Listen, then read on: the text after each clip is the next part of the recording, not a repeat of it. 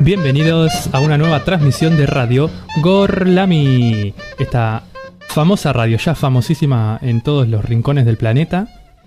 Eh, bueno, es redondo el planeta, no sé si tiene un rincón, ahora no estaría encontrándolo, pero no importa. Este programa especial nos va a llevar hasta las raíces de nuestra humanidad. Qué profundidad, ¿eh?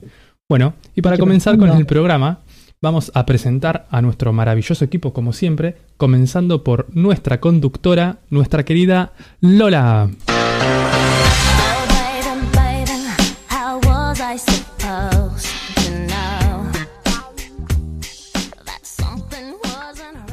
Muy buenas tardes, Nacho. Muy buenas tardes a todos, la audiencia que está escuchando del otro lado. En un día de miércoles, como me gusta decir a mí, hoy más que nunca. Antes de arrancar con, la bienvenida al equipo y antes de empezar a profundizar en el tema del día, que como bien dijiste, vamos a ir a nuestras raíces, eh, no queremos dejar de decir que para el equipo de Gorlami es un día muy triste. Nos enteramos que hace poco se confirmó que el cuerpo que se encontró es el de Facundo Astudillo Castro. Así que nada, como equipo estamos bastante dolidos, indignados. Queremos que el Estado se haga cargo, que Sergio Berni se haga cargo y estamos bastante cansados de que en democracia sigan existiendo estos abusos de poder.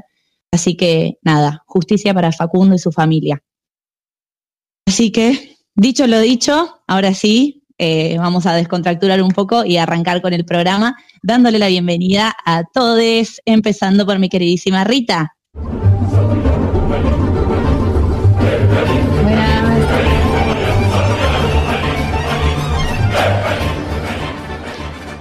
Hola Lola, hola Nacho. También acá adhiero a tus palabras, Lolita, y, también esperando y deseando justicia, ¿sí?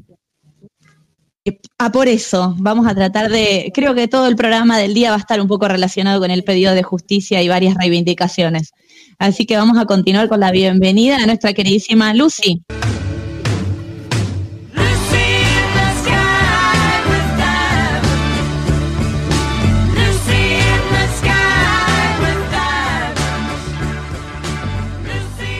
Muy buen miércoles, muy buen miércoles y me pliego a las palabras de Lola eh, y de Rita, que la igualdad no sea solo una palabra, sino que sea un sentido y que se lleve a cabo para todos, todas y todes de la misma manera.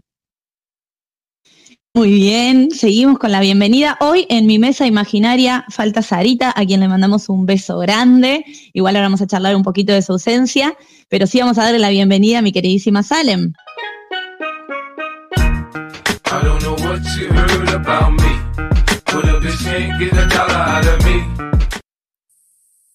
Buenas tardes a esta hermosa tarde lluviosa de miércoles y obviamente me uno a las palabras de mis compañeras. Y no vamos a arrancar el programa sin darle la bienvenida a quien nos presenta antes a todas, a mi queridísimo Nacho.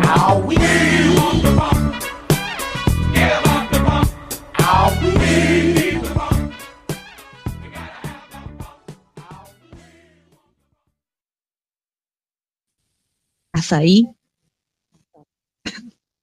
¿Estás ahí? Nacho, estás ahí?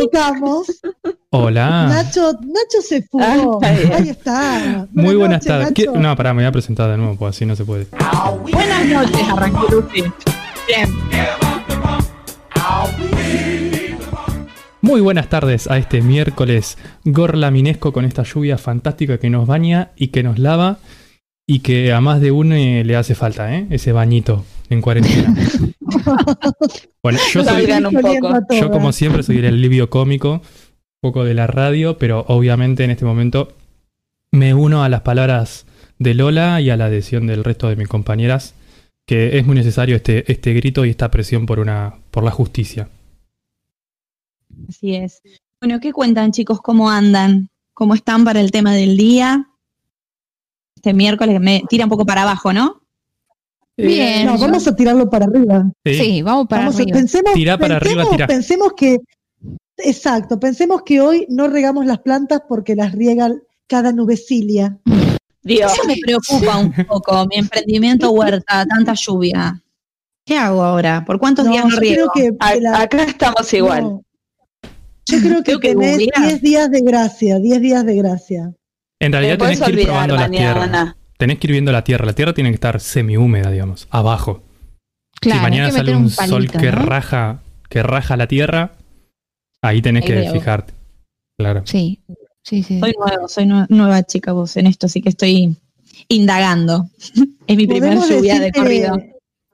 Podemos decir que la tierra tiene que estar como un bizcochuelo cuando uno lo está haciendo y mete el palito y si sale mojado es porque todavía le falta. En este caso, a la tierra siempre le tiene, nunca le tiene que faltar, pero siempre tiene que estar humedecida como una torta sin hacer. No tiene que estar líquida. Si es agua líquida de tierra, si es. mm, ahí no. Ahí está. Sí, pelaste dotes culinarios. Mal. ¿Qué pasó? y porque saqué muchas tortas no bien hechas. Y porque Ah, es un claro. especialista en el budín de naranja con glaseado, digamos todo. Sí, es lo Bueno. único. Sí. Gracias. Era especial, muy rico. No hace falta lo otro. Muy lindo por foto, voy a decir, no puedo Sí. decir nada más. Por foto porque estamos en cuarentena, si no, eh, estarías invitada a comer un trozo. No sé, mira, dudo. Bueno, qué, qué bello. Les iba a hacer una pregunta. Lo de la, reunión al aire libre de 10 personas, bla, bla, bla, ¿se tiró para atrás? En Buenos Aires no, ¿no? En Claro, no. existe.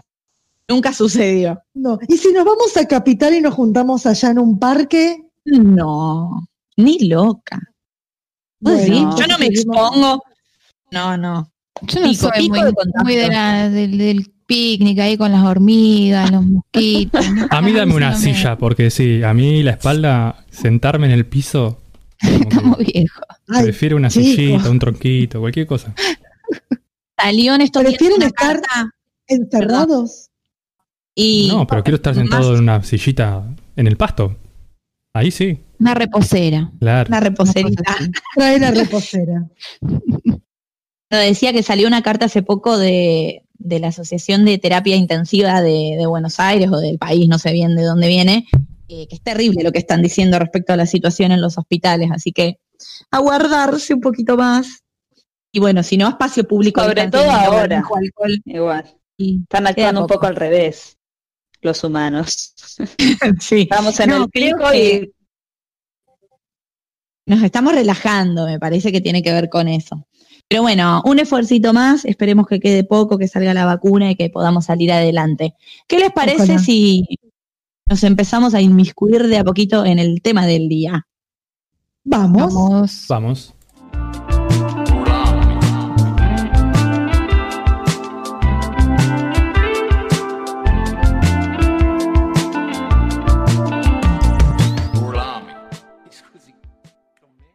Bueno, bien, como estuvimos anunciando y antes de arrancar con el tema del día, sí, le voy a pedir a Salem que nos recuerde las redes, porque estoy por decir eso, como estuvimos anunciando en las redes sociales, y me parece Sí, que no las recordamos, ¿no? no. Nos pueden encontrar en Instagram y en Twitter como arroba Gorlami Radio. Llegamos a los mil seguidores en Instagram. Muy bien Vamos. nosotros. Eh. Pueden nuestra página gorlamiradio.blogspot.com, que ahí están nuestros programas, o si no, nos pueden escuchar en Spotify, nos buscan como Radio Gorlami, nos siguen y escuchan todo. Si ya lo hicieron, lo escuchan de nuevo, Por favor. Y ahora que, que Salem les recordó las redes, a los que nos siguen en Instagram, que son mil personas, bueno, habrán visto que estuvimos promocionando el tema del día, que es el Día de la Mujer Indígena.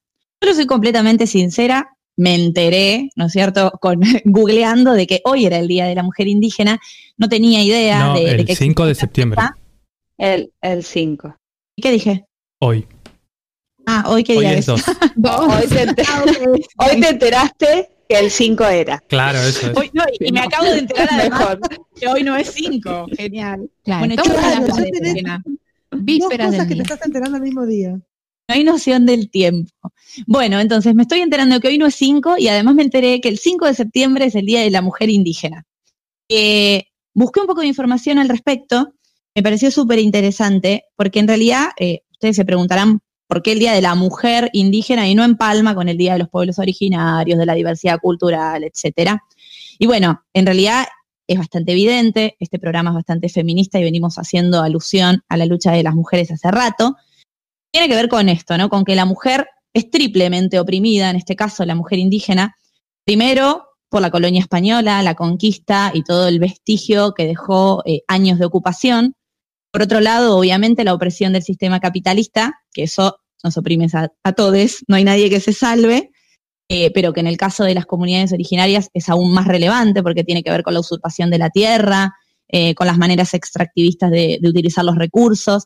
Pero además, esta mujer indígena es oprimida por el patriarcado, que tristemente antecede a la llegada de los españoles, es decir, previo en sus comunidades también sufrían eh, esta violencia, esta desigualdad, eh, obligadas a casarse desde tempranas edades, eh, obligadas a tener determinada cantidad de hijos. Entonces, por un lado podemos ver que la mujer ha sido víctima de todo esto, pero este día que se conmemora desde 1983, tengo el machete acá, se instituye en el segundo encuentro de organizaciones y movimientos de América, lo que pretende un poco es visibilizar y reivindicar a la mujer indígena. Pero ojo, porque lo que también me parece copado e interesante, y hoy eh, Salem también va, a aportar un poco sobre esto, es reivindicar a la mujer eh, como sujeto activo, no solamente eh, como, bueno, a ver, cómo resguarda la cultura la mujer indígena, y protegiendo justamente su identidad, transmitiéndola de generación en generación, logrando que sobrevivan sus lenguas, su cultura, que desde ya que no es poco, ¿no es cierto? Es un montón. Pero también ha habido una resistencia activa en la lucha armada, ha habido una resistencia activa en algo que también me parece muy copado, y ahora acá voy a, linkear con un libro que a mí me gusta mucho. No sé si sabían que una medida de resistencia de, de los pueblos originarios es algo que se conoce como la huelga de las piernas cerradas esto tiene su origen en, la Grecia antigua, pero también lo han hecho muchas mujeres de los pueblos originarios. Es básicamente una huelga de sexo, ¿no? Con el objetivo de, no traer hijos, hijos al mundo, justamente para no entregarle esclavos o mano de obra a los españoles. Con respecto a esto, quiero hacer acá un asterisco, una novela que es mi favorita. No sé si alguno la leyó. Yo sé que Lu, acá la novia de Nacho, sí, y le gusta, así que esperamos comentarios. Eh, la novela La Mujer Habitada, de Gioconda Belli, que es una novela que habla en realidad de la revolución nicaragüense, pero que hace como un paralelismo entre la mujer revolucionaria del siglo XX con la mujer indígena que, se resiste a tener hijos en la época de la ocupación española. Así que ahí, dato de color, anótense ese libro si tienen ganas de leer una buena novela. Pero bueno, profundizando un poco en esto de que se pretende visibilizar, eh, el 5 de septiembre se decreta como Día de la Mujer Indígena en conmemoración de una mujer muy especial. Les voy a comentar ahora un poquito de quién fue.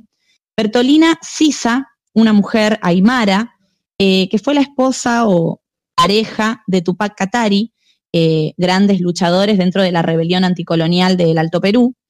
Ella nació en La Paz en 1750, proviene de una familia que no estaba, digamos, sometida a, la esclavitud o al trabajo en la, el trabajo de Mita que se conoce, sino que eran comerciantes, comerciantes de coca, comerciantes de tela. Esto le permitía a ella viajar, trasladarse, y hacía a poco fue conociendo realidad de, sus hermanos aborígenes, viendo que había otros que eran mucho más oprimidos, explotados, eh, sometidos, esclavizados, etc. Y frente a esta injusticia ella decide armarse y movilizarse. Obviamente se manifiesta en contra, y arman, organizan con su pareja la rebelión y la lucha armada. Dicen de ella, eh, historiadores bolivianos, que era una mujer que además de hermosa era mega inteligente, que andaba a caballo, que manejaba como nadie el fusil, la onda. Tuvo hijos, tuvo cuatro hijos, uno de ellos fue asesinado en estas luchas y los otros tres decidieron cambiarse el nombre porque eran perseguidos. Y bueno, en realidad la historia es bastante triste. Eh, pero hay, un dato que me parece curioso. se dividen, ¿no es cierto?, en diferentes frentes de batalla con su pareja. Eh, y cuando los españoles se enteraban que, quien lideraba un frente de batalla era una mujer, como que iban a enfrentarla sin mucho preparativo, ¿no? Como subestimando su poder de, luchadora, de guerrera. En realidad hay grandes triunfos de ella en el frente de batalla. Dicen que era una gran luchadora. Sin embargo, esta es la parte triste, ella es arrestada porque es traicionada por parte de, su equipo, de su grupo. La delatan a cambio del indulto. Finalmente las personas que, la, que la delatan no fueron indultados, sino obviamente fueron... Cualquiera, cero, cero código. Cero código. Cero código, chicos. Pero bueno, al final, y ahí tenés, ¿no? La, la resolución. Fueron detenidos y obviamente fueron asesinados. Ella cae eh, en prisión por la traición de sus compañeros. Su pareja trata de, rescatarla, eh, no lo logra. Secuestran a un cura, tratan de hacer un cambio por ella, cambio del cura, no lo logra. Tratan de, entre- de entregarse él, Tupac Katari, tampoco lo logra. Finalmente él también es detenido en, en otra zona de batalla. Eh, ella estaba en prisión y la obligan a presenciar el asesinato de, de su amor. Él es descuartizado. Vieron, es muy típico en esta época, muy sereno lo que hacían los españoles, de atar las cuatro extremidades Sí, y sí. bien delante de los demás, ¿no? Como un ejemplificador. Eh, él es descuartizado de esa forma, ella es obligada a presenciar eso. Finalmente, ella es eh, también descuartizada, asesinada, se la ata a la cola de un caballo y es arrastrada durante kilómetros. A pesar de que estuvo detenida durante mucho tiempo, fue torturada, golpeada, violentada, abusada y amenazada, nunca delató a nadie de, su grupo, ni a su pareja, ni a sus compañeros, a pesar de ella haber sido delatada, ¿no es cierto? Así que bueno, en realidad esta mujer es una de las tantas mujeres que hubo representando esta lucha y que después vamos a hablar un poquito de cómo esta lucha se, se sostiene en la actualidad, con otras reivindicaciones, pero no tan lejanas a las de esta época. Eh, la idea es visibilizar un poco que la mujer no solo cumple el papel de la resistencia pasiva desde lo doméstico, sino también que cumple la resistencia desde la lucha, desde el frente de batalla y desde otras actividades quizá más activas. Así que, bueno, nada, esta es un poco como la reseña histórica de este día. Eh, me, gu- me gustó mucho buscarlo, compartírselos y me parece que estaría bueno ahora compartir un temita musical para después continuar profundizando con este tema. ¿Les parece? Sí, Me sí, reparece. Dale. Tremendo. Me recontra reparece. Me recontra re que te recontra parece. ¿Qué Y a tema mí me tenemos para escuchar? por 10, parece. Bueno, vamos a escuchar La Malinche, interpretado por Lila Down.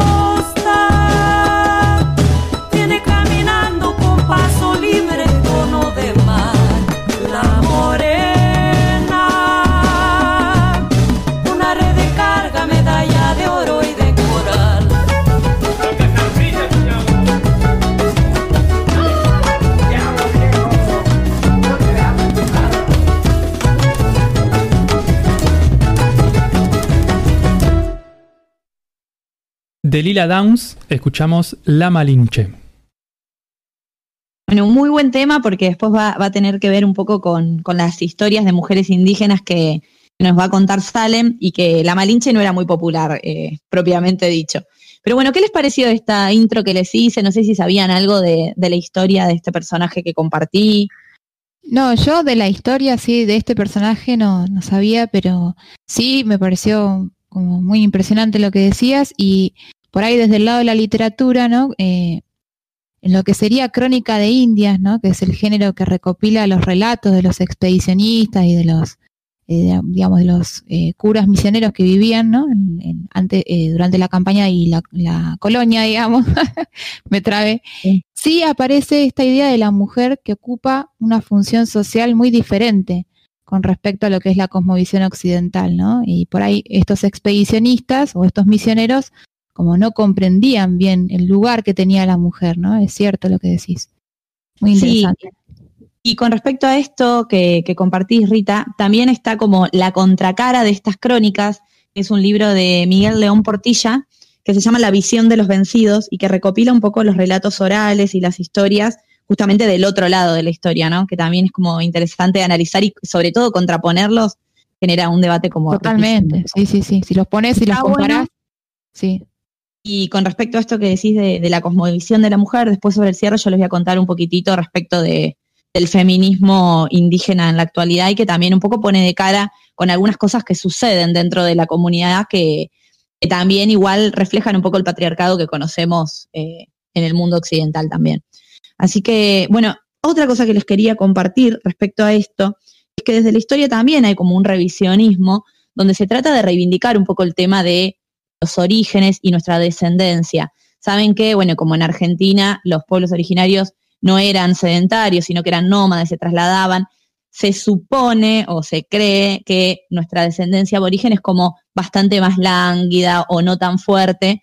Hay como un dicho que dice que los españoles vienen, los españoles, los mexicanos vienen de los aztecas, los peruanos vienen de los incas y los argentinos venimos de los barcos. Esa idea eurocentrista que nos encanta tener, ¿no? De, ay, mi origen italiano, pero que eso esconde eh, mucho de origen afrodescendiente y, y de aborigen sobre todo. Y hay como varios estudios sobre eso para, para dar lugar a estas nuevas discusiones. Y sobre eso ahora me parece que nos va a hablar un poquito Nacho. ¿Te parece bien? Porque justamente estaba pensando en decir algo que tiene que ver con eso. A ver, contame. Sí, yo voy a hablar un poco de la herencia que tenemos de los pueblos originarios. Yo tengo la suerte de conocer que dentro de mi familia, al menos tres de mis tatarabuelas, también mujeres, eh, formaban parte de algunos pueblos originarios. De una de ellas, que viene de la familia de mi padre, era una tehuelche que se llamaba Aliwen. Eh, y por el otro lado, tengo dos, por el lado de, mi madre, digamos, también tengo dos tatarabuelas, pero que eh, el pueblo originario al que pertenecía y los nombres también medios que se perdieron. Eh, más adelante voy a hablar y voy a poner un poco en tela de juicio por qué se pierden ese, ese tipo de, de datos. Pero bueno, en un principio, ya eh, englobar a los pueblos originarios en el término, en cualquier término que sea indios, aborigen, indígena o pueblos originarios, eh, se pierde, se pierde información. Entonces yo no sé si eran, en un momento escuché que podían ser tobas, que podían ser comichingones, como de esta zona. Pero de- del único dato que tengo fehacientemente correcto es que una de mis tatarabuelas era mm, tehuelche. Tehuelche es, eh, a colación traigo esto, tehuelche es una palabra que usaban los mapuches para hablar de otro, de otro pueblo originario que no me sale el nombre, la verdad porque tiene unos nombres bastante complicados. Bueno, y por el lado de la herencia, yo lo que quería comentar es, por un lado, la herencia genética y por el otro lado, la herencia cultural. La herencia genética, como saben, es lo que viene en lo biológico, en el cuerpo, en los genes de las personas. Y en la zona por ahí media de Argentina, pasa que nosotros no reconocemos rasgos eh, de pueblos originarios. Si bien los hay, no reconocemos tantos rasgos. En el norte reconocemos bastante más, por estos rasgos más achinados, o las estaturas, el color de piel. Y en el sur eh, hay una fuerte influencia de los mapuches, pero también, o sea, no es que reconocemos, ah, mira, esa forma de la oreja, ponele por decir algo, es que tenés un gel mapuche. Entonces, un poco a la visión y a, la- a lo que se ve de las personas, se pierde esto que es lo originario de estas tierras, ¿sí? que nacieron en estas tierras.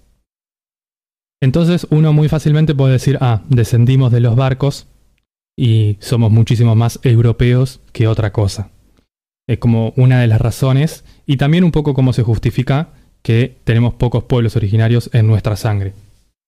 Em, entonces, bueno, quiero, o sea, al no haber tantos datos y los datos eh, que están no son tan visibles, yo quería comentar un poco cómo se determina esto de, de los genes. Por ejemplo, mi padre, que su bisabuela era mm, del pueblo originario tehuelche, toda su línea materna, o sea, su madre, su abuela y su bisabuela, eran, tienen una línea directa femenina. Y eso significa que en las células de mi padre hay un ADN particular que se llama ADN mitocondrial, que era el mismo que tenía esta mujer indígena en su, en su cuerpo. ¿Sí? Entonces como que eso es una de las, de las cosas que nos hace saber que tiene una ascendencia indígena. Yo, en, por el contrario, como es mi padre, él no me pasó su- sus mitocondrias. No voy a entrar mucho en detalle, pero es algo que se pasa por la línea femenina. Si tuviera la botonera, yo te pongo el comer. ¿Mitocondria qué? No, no, te, No. te vengo siguiendo concentrada. Igual, pregúntenme, pregúntenme. Sí, la mitocondria es en el momento de la fecundación, eh, espermatozoide, óvulo, la mitocondria está dentro del óvulo. El espermatozoide no tiene ninguna mitocondria. Entonces, toda la mitocondria que tengo yo son prácticamente exactamente iguales que las que tenía mi mamá. Y las que tenía su abuela, y las que tenía su bisabuela, y las que tenía su tatarabuela. ¿Ahí me explico? ¿Un poco más? El ADN, Sí, sí, sí. esa mitocondria, un cuadrito con todo esto para entenderlo. una mitocondria dentro tiene ADN y ese ADN entonces pertenece a ese pueblo originario. Yo no fui bendecido con eh, esas mitocondrias, pero bueno. Y por el lado masculino, también lo que se, lo que se eh, hereda es el cromosoma Y. Saben que en los sexos biológicos tenemos el cromosoma X y el cromosoma Y, que cuando se combinan XX nace una mujer en términos biológicos sexuales. Y cuando se combina el XY, nace un hombre también en términos sexuales biológicos. Ese Y también se podría rastrear a una ascendencia que en este caso yo tampoco tengo, pero bueno, no importa. Hay, habrá otros genes en otros cromosomas. Estoy siendo re técnico, pero bueno, no importa. Habrá otros genes, no importa, lo que entienda la gente de genes. profesional. Sí. De última me escriben ahí por Gorlami Radio y me preguntan.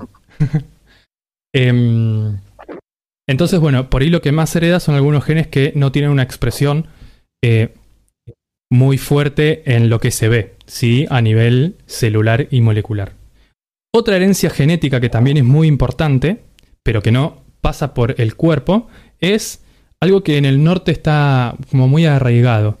Y era, para entrar ya en tema de las mujeres indígenas, las mujeres indígenas eran las que cuidaban las semillas, de algún modo era como las mujeres más eh, influyentes e importantes de ciertos grupos, como que eran las que protegían las semillas. Y vieron que nosotros acá comemos un choclo, una polenta y es amarillo porque no hay otro tipo de color. Cambio vas al norte y ves un maíz que tiene en el mismo en la misma mazorca varias semillas de colores y como Sí. de distintos colores. Eh, bueno, ahí también protegían las semillas porque era algo muy importante para su, para su grupo, su, su, su familia. Y eso es algo de lo biológico, que también es cultural, pero bueno, que se hereda. Y después de lo cultural, lo que quería nombrar eran tres cosas muy por arriba. Una de la herencia cultural que tenemos es la música, ¿sí? La música tiene un gran, una gran influencia y una de las que quería nombrar son las coplas, ¿sí? Las coplas tienen un origen de los diaguitas, ¿sí? Y las diaguitas. Más que nada las diaguitas porque es un canto más femenino. Investigando encontré una historia de una mujer que, que le preguntaba, una mujer de originaria diaguita, preguntaba, eh, le preguntó a su padre, ¿por qué está llorando mamá? Y él le dijo, no está llorando, está cantando. Y si ustedes se fijan, las coplas conectan mucho con las emociones y te hacen sentir un poco de esa nostalgia, o no sé a ustedes qué les, si les pasa eso. Sí, sí. Son como sufridas, ¿no? Como que Totalmente. parecía como un lamento. Sí. Em, y bueno, eso medio que se iba heredando desde una madre a su hija o de abuela a hija. Eh, por otro lado, con lo cultural quiero ver- hablar también de algunas palabras. Por ejemplo, ¿ustedes sabían que la palabra cancha tiene un origen quechua? No. No, ni idea. Yo Ese cuando descubrí, ¿no? sí, cuando descubrí que la palabra cancha era, era de origen quechua, también la flashé. Cancha significa recinto cercado. Entonces, bueno, a partir de bueno. eso, cancha de sentido. fútbol. Sí, sí. Entonces, cada vez que digamos cancha, van a pensar que es algo que proviene de el quechua.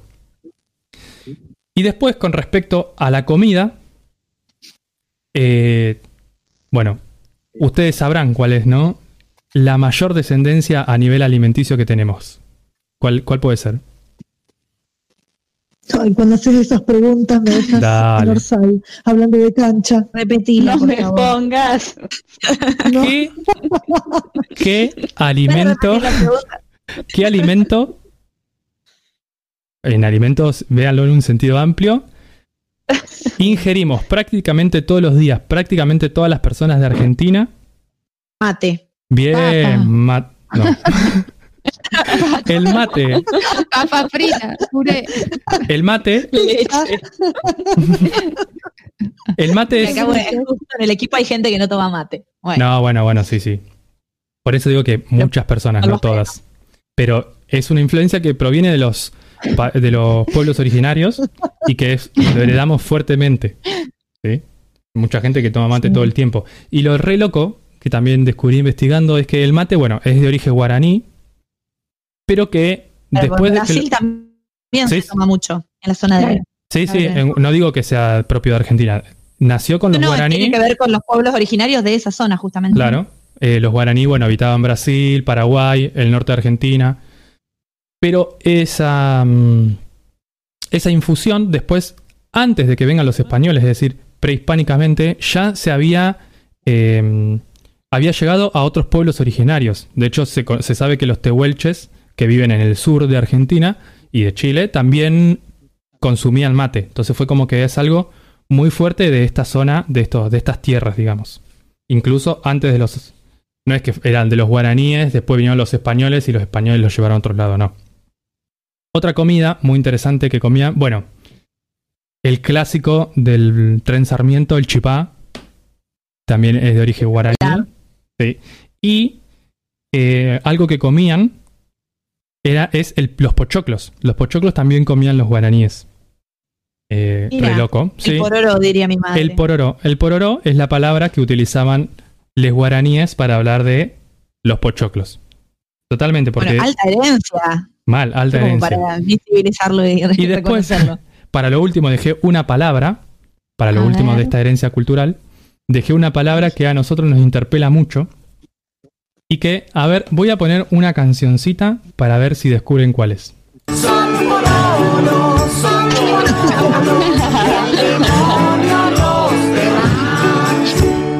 Adivinen de Este esa, grupo, de esa este canción. grupo capaz de decirte, sí, demonio. Sí. Demonio. Bien, sí, porque acá tiran mucho abajo las ¿Pololos, consignas. Nacho? La palabra pololos es de la lengua eh, mapudunguín, que es de los mapuches y las mapuches. ¿sí? ¿Y saben qué significa? Tiren, tiren, a ver, inventen. Novios. No. Novios. Novios. No, Pareja. no, Relaciones. no, Verduras. Persona. no. Ya lo voy a decir porque si no vamos a estar todo el día acá. Españoles. No, significa mosca. Mate. Significa mosca Mosca. y hace Ah, reflexión. Sí. ¿Cómo Qué los loco. chilenos hicieron una adaptación de esa palabra y la usan para pareja? No, porque Y porque muchas veces a una ver. pareja es como una mosca. Puede ser. Sí, hacen referencia a esta actitud que tienen algunas parejas de estarse encima todo el El tiempo. pololear. El pololear. Ah, Así que sí. Tiene una connotación medio peyorativa, ¿no? El Y un poco entonces, sí. Después igual va- obviamente va, se va modificando. Em, ¿Sabes? Sí, decime. No, no, perdón, porque yo iba a volver a lo que hablaste de la mitocondria. Ah, bueno, Cecilia, claro. que tenía algo para exponer. Si quieren termino con esto y, me- me- y- y Sí, hablamos de eso. ¿Qué, qué googleaste? Acá, recién, como para tirar. Sí, y Perdón, bueno, Nacho, algo que, sí. que quería comentar es que hace unos programas eh, decíamos que había algo muy arraigado en la tradición, ¿no? Que por ahí la tradición teníamos que permitirle evolucionar. Y también un poco comentando con esto de que en mi familia por ahí algunos nombres y algunas, algunos pueblos originarios se perdieron. Eh, hay una fuerte repulsión a esos temas de los pueblos originarios. Por ejemplo, mi viejo me contaba que cuando su abuela eh, sí, su abuela le contaba la historia de su bisabuela eh, aborigen, no, eh, de los pueblos originarios. Uno de sus hijos, es decir, de sus tíos, le decía, pero deja de hablar de esos indios que no sirve para nada, que esto, que lo otro. Entonces, la gente como que suele cortar esto para que no se sepa más. Y a mí es como que por un lado te da mucha tristeza porque, o sea, si se mueren las personas, se mueren los conocimientos en este caso, porque no, muchas veces no está escrito. Y como Claro, sí. por eso también uno entiende como en algunas personas esto de la tradición es algo que sostienen mucho. Como, lo quería decir como para, como en un momento habíamos dicho que la tradición tenía que evolucionar, me parece que Sí. también tiene que evolucionar, pero eh, muchas veces la tradición se mantiene mucho porque hay otras personas que la quieren reprimir completamente. No, y también muchas comunidades cierran, por ahí se cierran y tampoco quieren, digamos, hacer públicas sus conocimientos y sus tradiciones por miedo a que se vayan también deformando, ¿no? Como que hay una cuestión ahí también compleja, digamos. Pero igual eh, es así lo que vos estuviste haciendo, todo esto del blanqueamiento de raza, ¿no? A las mujeres como se las forzaba a casarse con personas de piel clara o incluso se las violaba, ¿no? Y todo esto para blanquear la descendencia y, hacer, está muy bueno esto de hacer como eh, ir para atrás y buscar, bueno, ver la herencia cultural y visibilizarla, me parece que, que está muy bueno eso. Sí, Dos totalmente. cosas sobre esto que dice Rita, que, que está buenísimo. Uno, eh, el, el famoso tema redundante que estará en nuestra lista por siempre, apropiación cultural, ¿no? Eh, porque a veces... Sí, hablando de apropiación cultural, eso siempre lo decía yo y ustedes se lo apropiaron.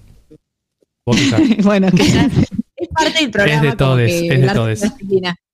Apropiación y Eh, apropiaciones.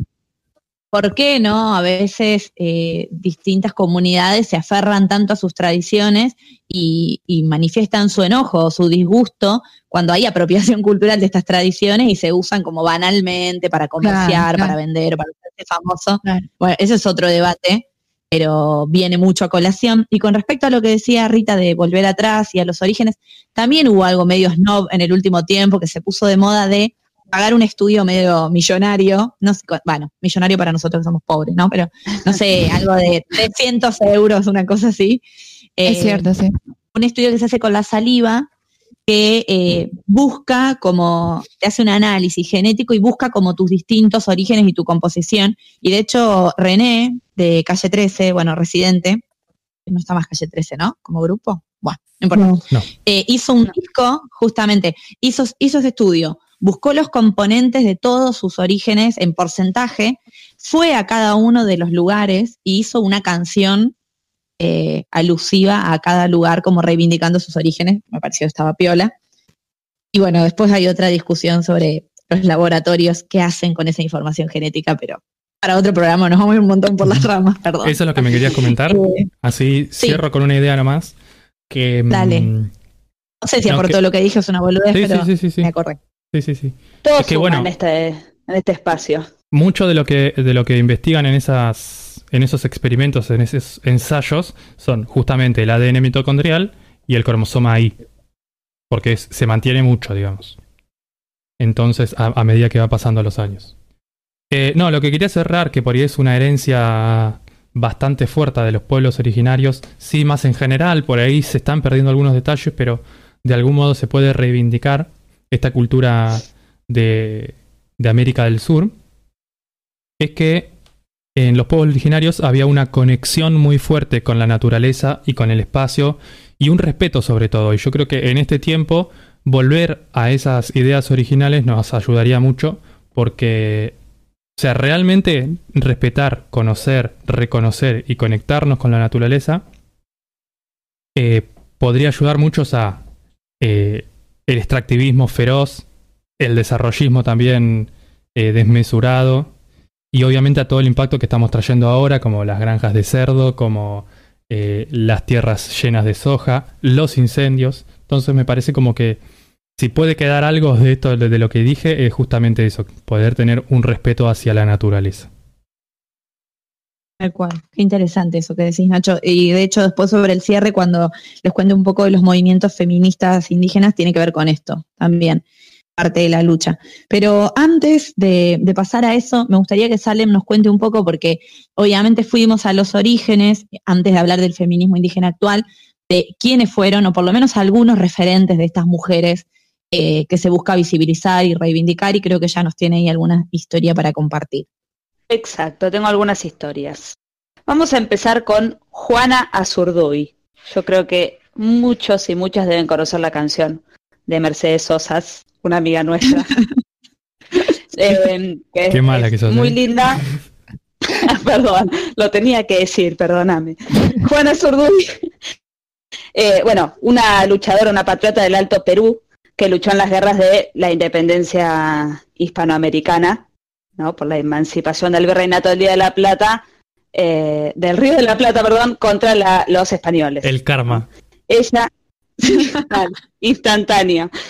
Eh, bueno, ella nace en lo que hoy sería Bolivia, en un Potosí, en un lugar ahí perteneciente al Virreinato del Día de la Plata, eh, y por el trabajo de su padre, en- re- tenía una buena posición económica, pero por el trabajo de su padre en campos, ella eh, aprende el idioma quichua y el aymara indígena del, lugar. Eh, voy a hacer un resumen, ¿no? Tiene mucha historia. Ella queda huérfana muy, muy chica, se va a vivir con unos tíos, conoce a su marido y con él eh, emprenden esta lucha por la independencia.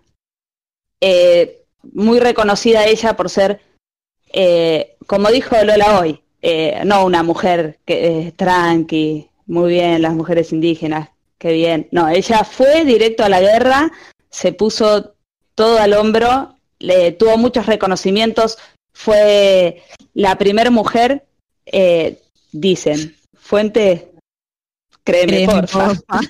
No, la primera mujer con un rango militar en el mundo y la primera mujer en integrar el ejército argentino. Eh, en, en revoluciones que, que ella estuvo luchando y por la liberación de, de los pueblos, ella eh, comandaba a mujeres también. Ella hizo una agrupación eh, conformada por indias, eh, Está bueno mestizos eso porque-. No son casos aislados, ¿no? Como no es que era ella sola porque era una No, tal cual, exacto. No es que la única que estuvo ahí, ella luchaba por esto y tenía también su, sus seguidoras fieles en la lucha. Eh, bueno, ella eh, en su lucha pierde a su marido y eh, no se queda conforme con esta, con, con este decir, bueno, está bien, eh, dentro de la lucha son cosas que suceden, va en busca de venganza y a recuperar el cuerpo de su marido, como que todo lo transformaba en una lucha constante. Sí, no- por todo, Juana Zurdo, y nada de Ah, quedarse en el sí. molde. nada de quedarse en el molde, en contra de todo, ella herida, perdió a los hijos entre toda esta lucha y camino, eh, tuvo cinco hijos, de los cuales cuatro fallecen, eh, siempre fue por más. Lo loco de todo esto es que eh, una vez, bueno, que, que todo esto pasa y, y- y cae lo- lo- lo- el último reducto del ex virreinato del Río de la Plata, eh, a ella la ascienden como coronel, Simón, Simón Bolívar, le- Bolívar le- la asciende a coronel, le otorgan una pensión, pero después queda como muy olvidada en, en la historia. Ella intenta volver a... varios héroes de la patria, ¿no es cierto? que mueren Sí. olvidados, empobrecidos, solos, sin ningún tipo de reconocimiento, y a ella súmenle, ¿no? Que es mujer. Digo, y eso Tal cual. Ella vuelve a su pueblo a ver si podía recuperar algo.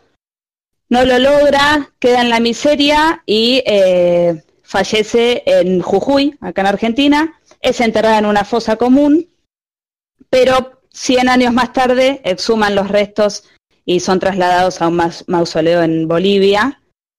Y eh, en 2009 es ascendida a generala del ejército argentino y mariscal en la República de Bolivia. Sus reconocimientos fueron hace poco, como verán.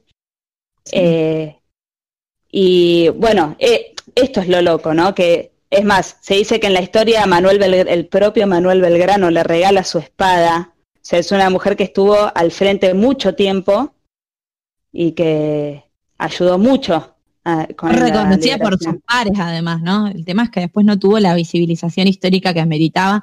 Y de hecho, ustedes, no sé si se acuerdan, cuando eh, se intentó quitar detrás de la Casa Rosada un monumento que había a Cristóbal Colón para poner uno de Juana Zurduy, el quilombo que se armó. Tipo, ¿cómo van a sacar la estatua de Colón? Es Sí, como, sí, sí. Bueno. Sí. Bueno, por suerte en. Argentina hay eh, hoy un programa, esto lo, lo leí, hay un programa que se llama Juana Zurduy de fortalecimiento de derechos y participación de las mujeres. Y el 12 de julio es el Día de las Heroínas y Mártires por la independencia de América Latina, por ser el día que nació Juana Zurduy. Ah. Ay, se quedaron esta todos muy conmovidos. Esta es una, sí, una breve historia de Juana Zurduy. Después, por otro lado, tenemos la historia de Rigoberta Menchú, que es una líder indígena guatemalteca eh, del, grupo indígena Maya Quiché. Eh, ella nació en 1959, es más actual. Eh, bueno, es una defensora de los derechos humanos que gana un premio Nobel en 1992, el Premio Nobel de la Paz. En este caso ella vivió de chica toda esta, discriminación, injusticias y explotación que sufren los pueblos indígenas, en este caso en Guatemala. Eh, entonces desde joven ya estuvo involucrada en las luchas por reivindicar a los pueblos indígenas y lo que la lleva luego a la persecución política y el exilio de, su país. Eh, ella, su familia, su madre fueron torturados, asesinados por los militares y la policía. Eh, hay una, un suceso conocido que se llama la masacre de la embajada española en Guatemala, en la que su padre y otro miembro de su familia eh, son quemados eh, por la policía ahí en, en vida. Eh, y aún sufriendo todo esto, ella inicia una campaña pacífica de denuncia del régimen guatemalteco y de la violación de los derechos humanos que tenían de objeto a los, campe- a los campesinos indígenas eh, y a la situación de la mujer indígena en Hispanoamérica. Eh, ella se exilia a México y ahí es donde publica su autobiografía y empieza como un, un camino en el que consigue ser escuchada en las Naciones Unidas. Eh, la candidatura camino premio tranqui, ¿no? Que Juana Zurduy. Claro, exacto, todo, todo lo contrario al camino de Juana. Eh, la candidatura al premio Nobel es sostenida por eh, otros activistas y organiza- organizaciones humanitarias eh, y se le otorga en reconocimiento a su lucha por la justicia social y reconciliación etnoculturales eh, basadas en el respeto a los derechos de los indígenas. Bueno, ganadora del Premio Nobel de la Paz. En la lectura del premio, ella reivindicó los derechos históricos negados a los indígenas, eh, denunció la persecución sufrida desde la llegada de los europeos y reflejó la necesidad de la, esta desmilitarización y la justicia social en Guatemala, así como el respeto también por la naturaleza y la igualdad para las mujeres. Eh, es más, en 2007 se postula como candidata a presidenta en un partido llamado Encuentro por Guatemala, un partido izquierdista, que no logra tampoco mucho apoyo y no, no queda séptima, en- no, no funciona. Pero, eh, bueno, es un caso totalmente distinto, pero que por Claro. suerte fue reconocido. Sí, sí, sí. Ah, bueno, porque son historias como bastante diferentes, digamos, pero que hablan como que de la lucha de la mujer indígena, estamos hablando que se sostuvo con siglos de distancia, ¿no? Porque entre Tal Juana. Zurduy y Rigoberta Menchú hay bastante de, de diferencia. Sí, totalmente. Y después, eh, llevando a la canción que escucharon hace un ratito, eh, vamos a hablar de una historia muy rara cuando la leí. Lola me la contó y me interesó, entonces, muy buena, es sobre la Malinche. Qué bueno. La Malinche es miedo puro, ¿eh? La Malinche es llamada la mujer más despreciada de la historia de México. La Malinche. Igual, ahí está, muy bien. Eh, porque en, en México el- el- la Malinche es sinónimo de traición. Es más, hay como un ahí que si vos sos un traidor o un traidor a la patria, vamos a ser más profundos, sos un malinchista. Eh, Bueno. término, ¿no? Lo podría usar con varios. Sí, sí podemos porque nos- eh, queda bien. Y además ahora vamos a, a prestar atención a esta historia. Es viejísima, por supuesto, la historia. Ella pasa a ser, eh, pasa a heredar eh, como un- las tierras de su padre, que era un cacique. La- las tierras las, las hereda su madre. Era una niña, que su padre era un cacique, y su padre muere, su madre hereda las tierras, se casa con un hombre nuevo y tiene un hijo varón. Y la idea era que todo pase, el caciquismo pase al varón. Entonces, como había como un conflicto ahí entre quién, a quién debería pertenecerle, medio que, medio no. A ella la hacen desaparecer y pasar por muerta y en realidad eh, la, venden, la, la regalan como esclava. Ahí medio todo, todo muy turbio y no muy claro, porque es una historia súper, súper, súper eh, vieja. Eh, ella cae entre toda esta vuelta de esclava y, y regalo de unos por otros, cae en manos de un español conquistador, de Hernán Cortés, eh, y a los 15 años estoy hablando, o sea, muy chica. Ella eh, a los 15 años ya pasa a ser como la mano derecha de Hernán Cortés porque sabía el idioma, podía ser la traductora entre los pueblos y eh, los españoles. Entonces ahí eh, a ella la ponen como traidora, porque era la cara visible de todas las cosas que iba haciendo Hernán Cortés por, por México, digamos, en sus conquistas.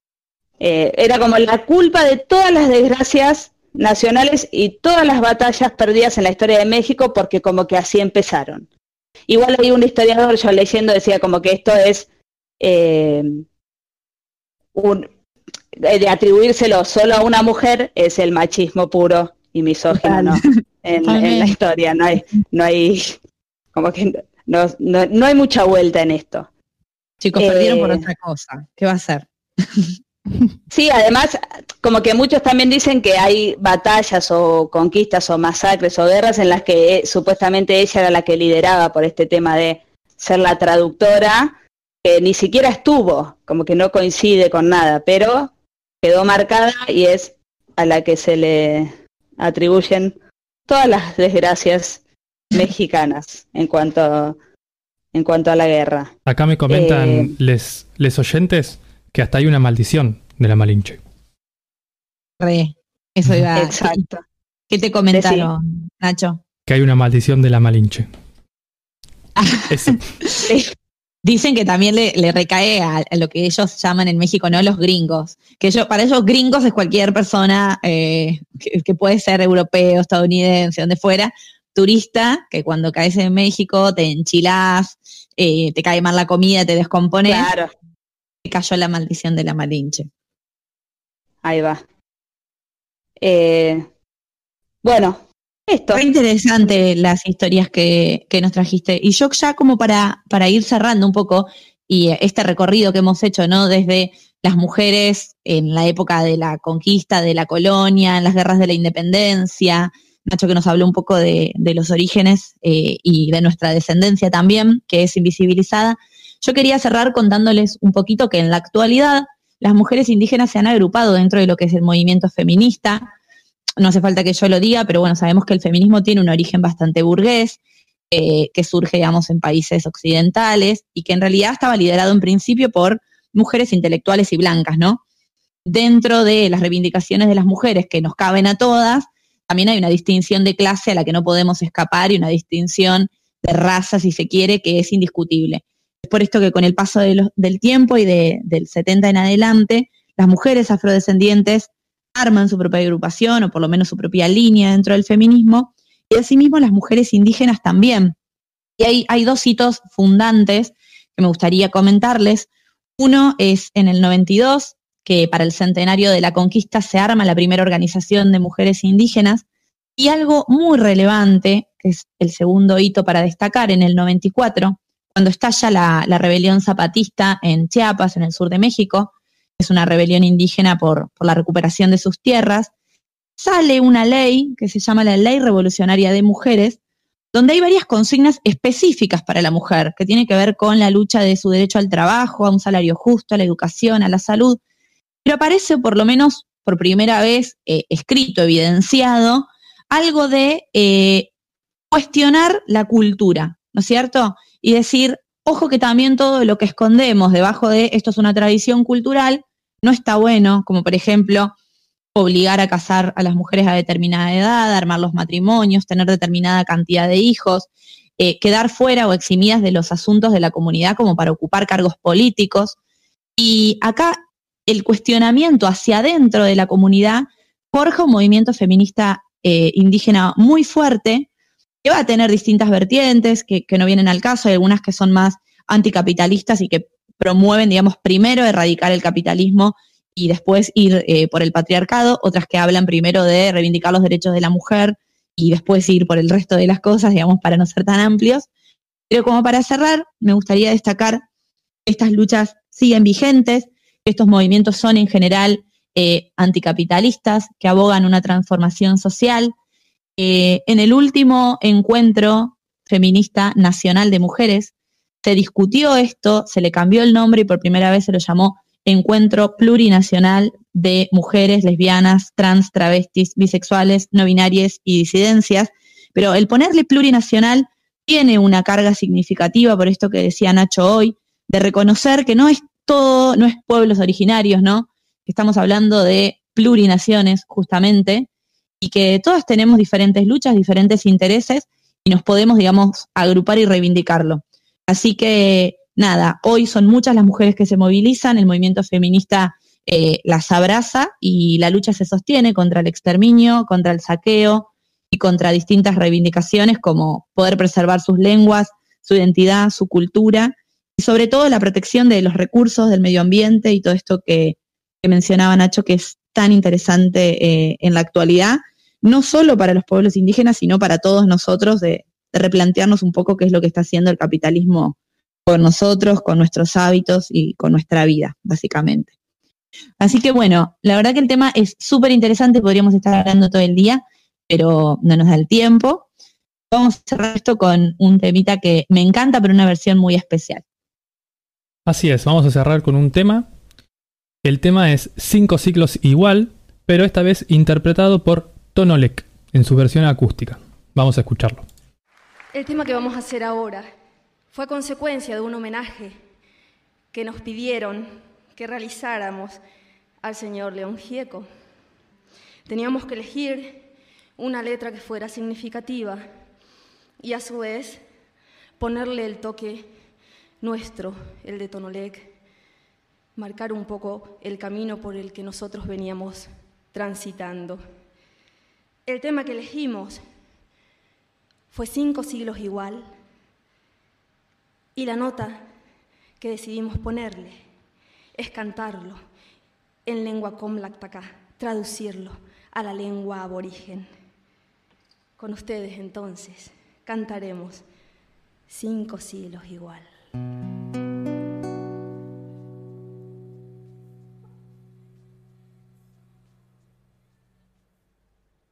Dogon huelen la chiñe, dago cuatrigo, cogaraki, kogi, manantial del veneno, la tapchil que magay, cinco siglos nach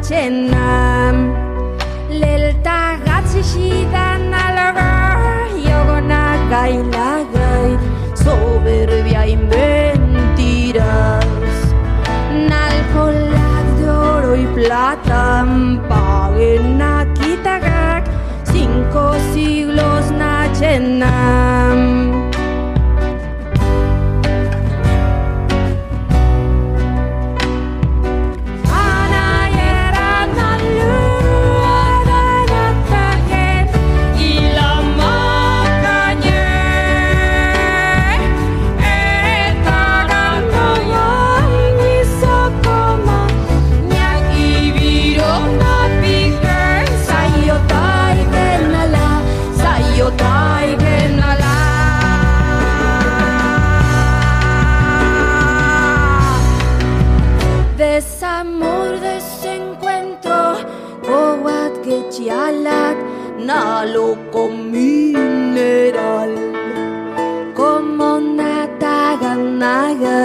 Infancias pobres, cinco siglos igual.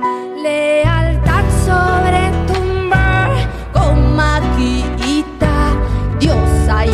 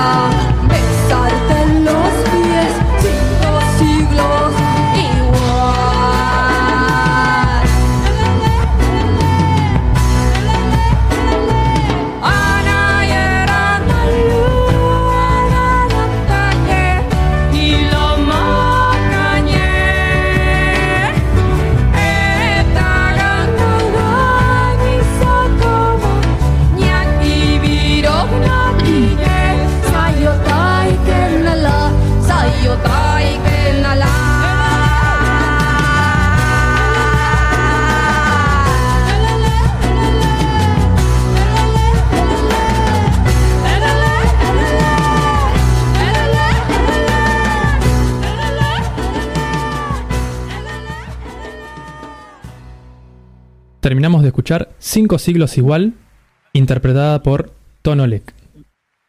Bueno, y acá mucho oyente que nos están escribiendo.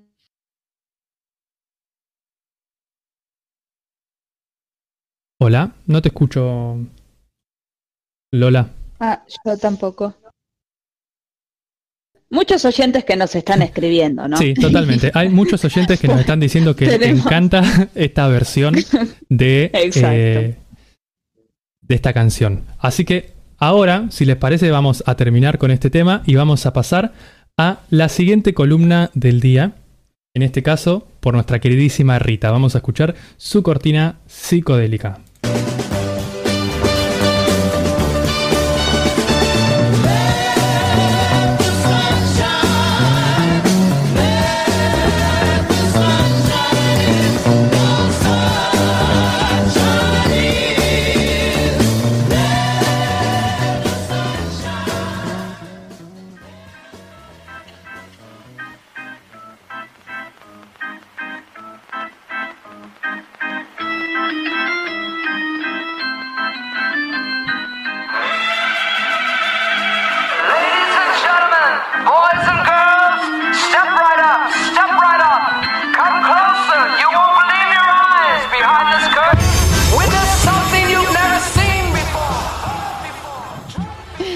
Bueno, muchas gracias Nacho y muchas gracias Lola.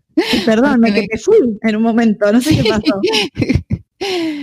Bueno, muchas gracias por esta presentación, porque hoy vamos a viajar un poco al pasado, también vamos a viajar un poco a la infancia, este, porque para el día de hoy les tengo, les quiero presentar eh, una música que ha evolucionado mucho, ha sido adaptada por el rock eh, y, por las películas de terror también, porque tiene esa cosa un poco tenebrosa, y es la música circense. Y un poco recorrer este género implica también recorrer la historia del circo, tan polémico ¿no? y tan controversial, que va desde la crítica social más eh, despiadada hasta la exhibición de mujeres desnudas y personas con deformidades y toda la cuestión del maltrato animal también, ¿no? Este, ustedes saben que, el circo existe desde la antigüedad, tanto en Oriente como en Occidente, y que comienza siendo eh, un campamento de entrenamiento de guerreros, ¿sí? que por ahí practicaban acrobacia, fuerza y demás. O sea que el circo siempre estuvo como vinculado a lo político. Después, mucho tiempo después, devino en esta cuestión de los rituales de celebración y en las festividades. Eh, acá hablamos en términos musicales de, de un acompañamiento muy precario, ¿no? O sea, solamente violín y flauta y nada más. Este, los romanos decían pan y circo, ¿no? Aludiendo al entretenimiento como forma de dominación, y son los romanos los que justamente nombran el lugar donde se da el espectáculo con la palabra circus, que significa círculo. Este, bueno, un poco con, la decadencia de las sociedades antiguas, los circos medio que van desapareciendo, ¿no? Hasta el resurgimiento que aparece en la modernidad, ya como un espectáculo de entretenimiento, nada que ver con la educación y demás. El primer circo moderno es el de Philip Astley en 1780, y ya el circo moderno designa a todo, digamos, una comunidad de gente marginal, eh, nómade, ¿no? Que va de una ciudad a otra, artistas que forman toda una verdadera subcultura, si se quiere, de resistencia, en la que el arte ya es eh, una experiencia, ¿no? Y una experiencia efímera, si se quiere, lejana a los museos y a las instituciones, ¿no? Este, fundamentalmente esta idea del arte como experiencia, ¿no? Y los equilibristas, ¿no? Que transgredían el espacio y desafiaban a la muerte, y los payasos que se burlaban del burgués, ¿no? Imponiendo el caos, este, muy y muchas veces asociados a la locura, ¿no? Todo esto, esto que hacía el circo era un ejercicio crítico para la sociedad. Bueno, y, ni hablar, eh, como es el circo argentino, que surge con los hermanos Podestá en el siglo XIX, ¿no? y que representan nada más y nada menos que a Juan Moreira, ¿no? La historia de un gaucho perseguido, haciendo todo una crítica política y creando también un nuevo estilo que es el circo criollo. Este, y obviamente, como les decía, que también eh, hubo mucha polémica en la historia del circo, había un, un espectáculo llamado el Freak Show, ¿sí? el show de fenómenos, que exhibía hombres y mujeres eh, con deformidades, ¿no? Son impactantes las imágenes y las buscan en internet. Está el caso de Joseph Merrick, conocido como el hombre elefante. Y también animales legendarios como el Owlbet, ¿no? el primer elefante en llegar a Nueva York desde Calcuta, que eh, al ser asesinado se le termina haciendo un monumento enfrente a un hotel llamado Hotel Elefante en Somers. Este, hay todas, todas historias muy legendarias que rodean el círculo, el circo, el círculo. Perdón, eh, Rita, sobre eso que estás diciendo, eh, no sé si la conoces, hay una película, es bastante pochoclera, o sea, muy fantástica, ¿Cuál? que se llama The Greatest Showman, con Ah, este no. actor, Lucy, decime el nombre del actor, que a vos te encanta. Hugh Jackman. El, Hugh Jackman. ese, gracias. Ah, Y que en realidad está basada en la historia real de un señor que acá busqué el nombre, se llama Hugh Jackman. creo. No. Arnum. es esto, ¿no? El circo de fenómenos, como eh, junta, pero también gente recontra marginada en los Estados Unidos. Y primero era como bastante rechazado socialmente. Bueno, yo la Hermosa la peli. Gracias, Ale. Yo sabía que vos me ibas a la hacer voy una. a buscar porque no, no la biche. Y bueno, y, y un poco también el circo tiene toda una cultura muy patriarcal también, ¿no? Incluso se exhibían mujeres eh, semidesnudas, ¿no? Demostrando que, eh, digamos, como vos decís, el circo era ese lugar, ¿no? Para todo aquel que supiera de alguna manera que no hay nada que, que le pueda escapar al comercio, ¿no? Todo se compra y se vende, ¿no? Eh, en este circo de espectáculos. Y, digamos, hablando en términos musicales, ¿no? En este circo moderno es que surgen las orquestas de circo y se desarrolla el género musical, se agregan las cornetas y las trompetas y demás para anunciar la llegada del circo al pueblo, tambores también para los momentos de tensión, este, los platillos famosos para los chistes de los payasos, ¿no? Que un poco nos, nos queda este gesto también eh, como chiste en la actualidad, ¿no? Eso mismo.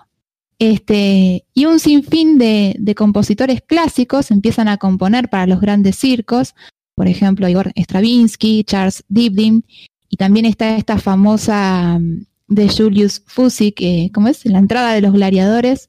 No sé si la tenés por ahí un poquito, Nacho, que es muy conocida. Esta.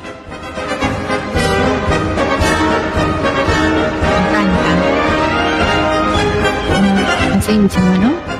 Así que bueno, se va fusionando este género también con el vodevil, se desarrolla la marcha circense y un sinfín de subgéneros más que es muy interesante para estudiarlo y el que le guste la música, ¿no? Este, lo cierto es que bueno, hoy el circo grotesco, ese circo que, que denunciaba desde la burla marginal y desde lo sucio, ¿no? Eh, fue reemplazado por el circo estético y refinado, tipo Circo del Sol, ¿no? Y la dimensión de la experiencia que el circo defendía, ¿no? Se queda un poco atrás con toda esta tecnología y virtualidad que tenemos. Este, pero al menos desde lo musical, eh, toda esta música es adaptada dentro del rock, ¿no? Este, hay bandas que se dedican directamente a hacer música circense, como por ejemplo la que vamos a escuchar hoy, que se llama Pate de Foie. Y también este, un sinfín de bandas de rock eh, han utilizado este formato, por ejemplo, no sé, Fito Páez con el famoso Circo Beat, que todos, este que ya, este comienzo tan célebre. Y hay otro también este, de intoxicados, eh, que se llama Creo que yo no fui, el tema, que habla un poco del circo, la política argentina como un circo. eh, no sé si también lo tenés por ahí, que está muy bueno, ese pedacito. Y pasen, pasen al circo más adrenalínico del mundo. Tenemos a los payasos que están repuestos y no pueden hacer reír a nadie. Y el domador tiene miedo de meterse a la jaula también. Muy bueno.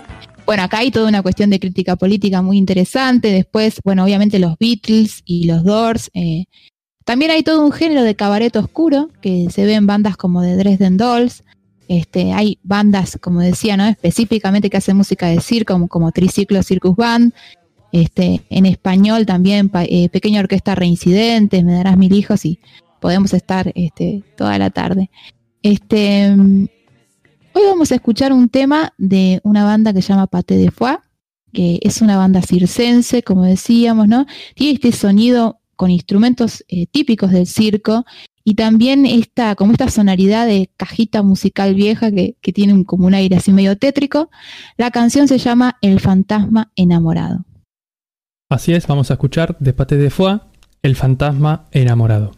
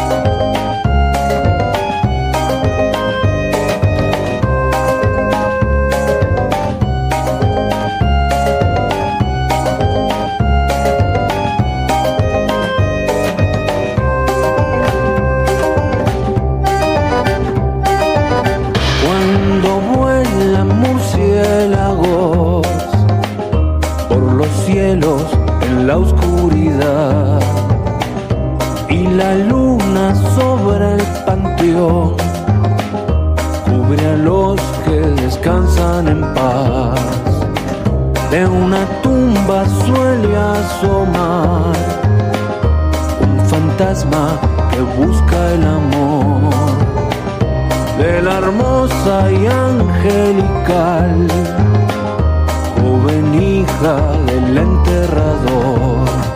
Cuentan que sale a vagar el cementerio y al anochecer, entre tumbas y bóvedas, marcha en busca de aquella mujer.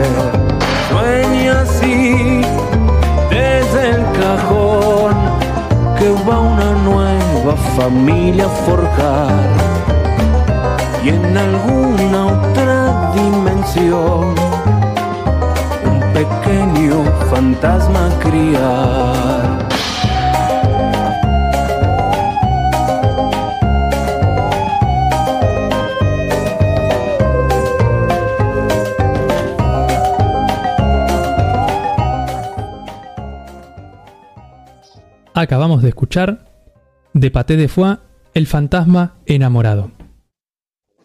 Bueno, yo estoy bailando, chicos. Además, eh, todo este tema, Rita, que trajiste del circo, real me remitió mucho a mi infancia, a, lo que se esperaba cuando llegaba el circo, se despliega la carpa eh, en los pueblos chicos, ni hablar, ¿no? Mucho más.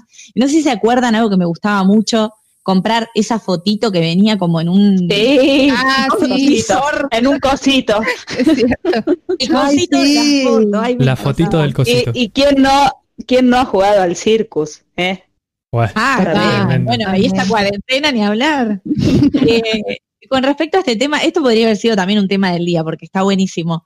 Eh, les quiero recomendar una obra de teatro, bueno, pues en cuarentena no van a poder ir, pero anótenla. Una experiencia Sobre el teatral. grupo- experiencia teatral sobre el grupo Catalina Sur, es un grupo autogestionado de barrio que toma un centro cultural en la boca, hacen teatro independiente y tienen una obra que se llama Carpa Quemada, justamente es la historia de un inglés que viene y pone un circo eh, en la boca en 1910 para el centenario de la Revolución de Mayo. Es con música en vivo, clowns, es hermoso y recorre toda la historia argentina del primer siglo, así que es muy, muy recomendable. Así que bueno, gracias Rita por la sección del día, me encantó. Estoy muy emocionada con el circo. Ahora, eh, perdón, porque hoy se me cortó. Yo estaba mandando saludos a nuestras amigas, a Susi, a Ver, a Gaby, que están escuchando el programa y que les encantó la música y el tema del día, el tema del circo. Así que gracias por estar ahí. Pero ahora sí, vamos a pasar a alucinar un poco con la randompedia de Lucy. Randompedia.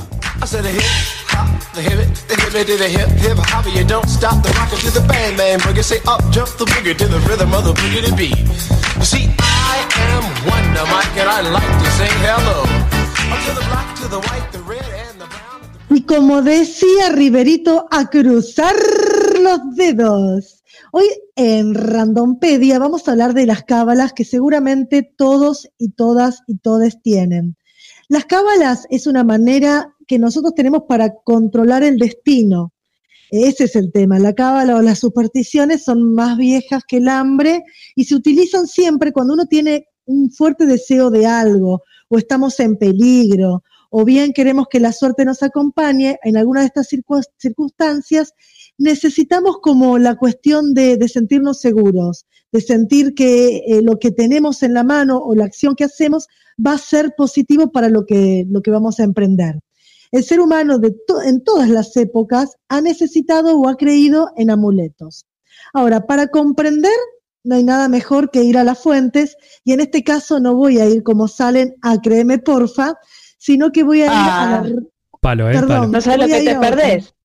Te lo perdés vos. Pero ¿sabes a quién fui? Fui a la Real Academia Española. Ay, La llamé a Ah, la bueno. Real y me dijo que las cábalas son una desviación del sentimiento religioso que hace creer en objetos extraños a la fe y contrarios a la razón. Es decir, que no tienen para nada un sustento científico como el créeme porfa, ni tiene aval en las religiones tradicionales. Es decir, la superstición siempre impone respeto y a veces hasta temor a eso desconocido y misterioso que, que- que nos... Oh, sí, sí, misterioso. Según algunos psicólogos, las cábalas consisten en asociar determinados hechos u objetos con la certeza que si no confiamos en eso, la buena fortuna, ¡plin!, desaparece de nuestro lado. Por eso decimos que las supersticiones son una ilusión, en realidad, de control, eh, creada por las personas con el fin de creer y de tener el control de, sobre aquel suceso determinado. Pará, vos me estás Sí. diciendo que. Em, o sea, es una creencia nada más. No, yo te estoy diciendo que no hay, digamos, no vayas a, a preguntarle a los científicos si esto es verdad, porque es algo del ser humano, es decir, nosotros tenemos como, diríamos todo el tiempo, con dos ideas, las racionales y las irracionales. Vos verás ahora cuál sería tu lado más certero, el que todo el tiempo está funcionándote más. El problema, ¿sabes cuál es el problema de las cábalas? ¿Cuál? Cuando la cábala se te vuelve una conducta patológica, te condiciona, y te limita, y te influye negativamente en tu vida. O sea que yo, Yo cada vez que me, algunas levanto Sí, y salto Sí. cinco Ah. veces con el pie derecho, no me ayuda en nada. Por lo menos que los Si científicos me dicen que derecho, no puedo. Eso. no, los científicos no porque no es científica la cábala, pero sí, si te levantás con el pie derecho, es buena suerte, y si te levantás con el pie izquierdo, y después lo vamos a ver por qué, eh, vas a tener que dar vueltas en redondo tres veces diciendo que no vas a tener mala suerte, no voy a tener mala suerte, no voy a tener mala Ay. suerte. Qué pesado. Por eso, ¿Cuánto? pero- El pie izquierdo. Ya que estamos, empezamos por eso.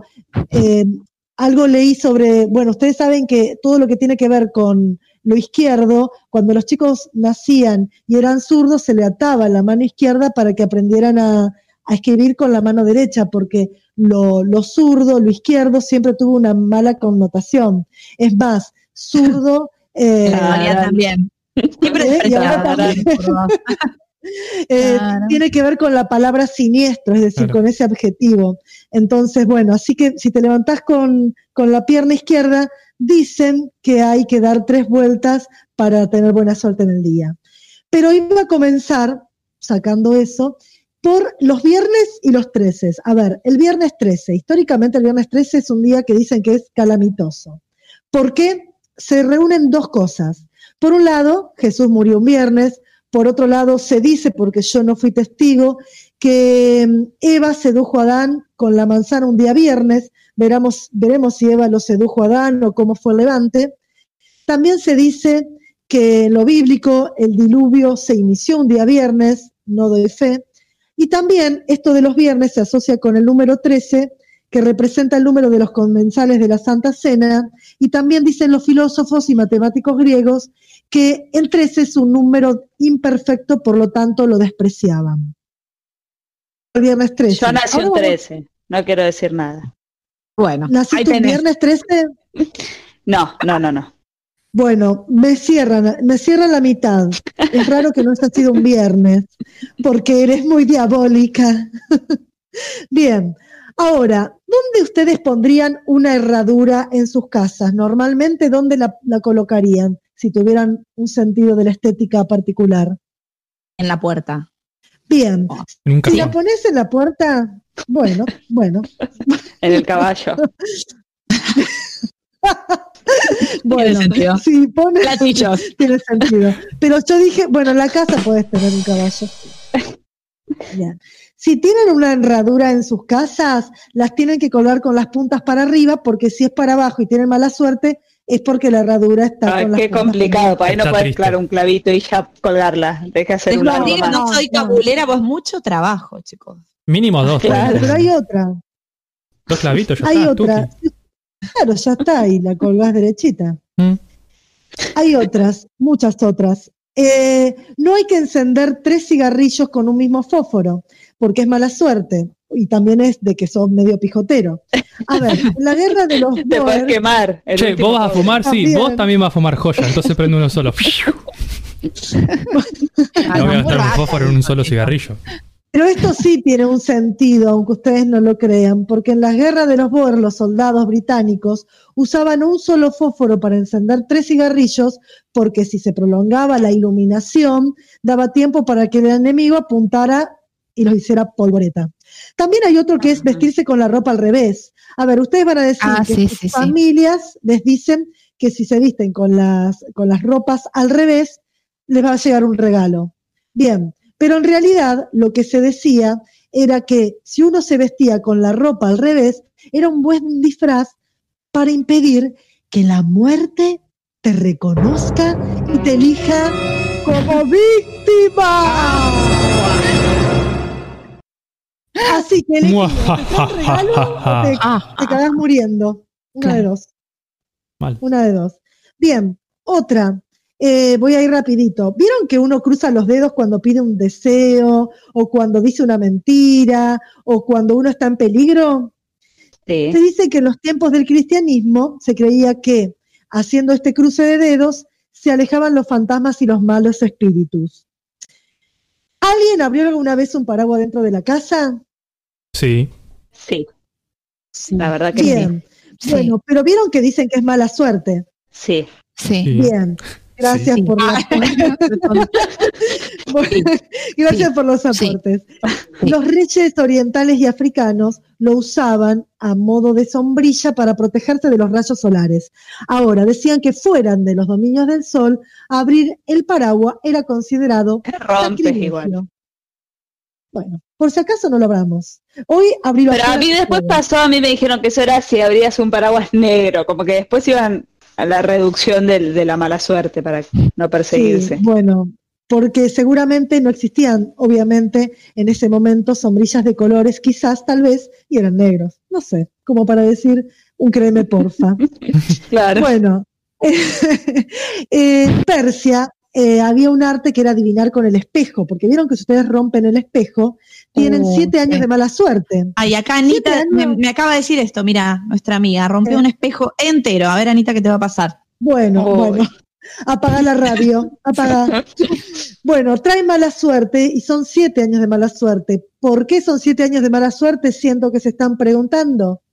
Porque es el tiempo que tarda el cuerpo en experimentar un cambio en la constitución fisiológica. Bien, así que Anita, Claro, claro. Esa es de mi fuente, ¿eh? Va mi fuente créeme, porfa, fue de, de las fuentes de Salem. Eh, bien, en el teatro todos sabemos que vestirse con ropa amarilla es de mala suerte. ¿Por qué? Y esto sí es muy conocido en el ambiente del teatro, porque Molière estrenó El enfermo imaginario, actuaba en El enfermo imagi- imaginario, aparte de, de haberle escrito, vestido de amarillo.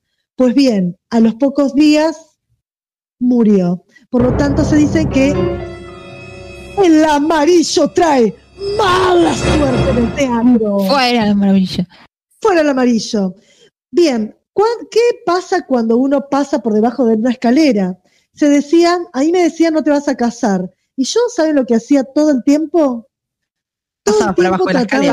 Pasaba por abajo de la escalera, Ah, exactamente. Pero dicen, antiguamente, el patíbulo, que era la estructura donde se colgaba a la gente en las plazas públicas, bueno, en el, pat- el patíbulo, en esta estructura, para llegar a sacar al muerto que había quedado eh, muerto en la, en la soga, necesitaban una escalera. Por lo tanto, decían que cualquiera que pasaran por esa escalera tenía mala suerte porque era la escalera por donde se descolgaba el cadáver del condenado. Ah. Bien, y algo rapidito, voy a nombrar cuatro o cinco, algunas supersticiones en las que no voy a profundizar, pero para que tengan en cuenta. Las mariposas A ver. azules son símbolo del buen augurio, así que no las maten, no las encierren, no les hagan nada. Conservar un dólar en la cartera trae más dinero.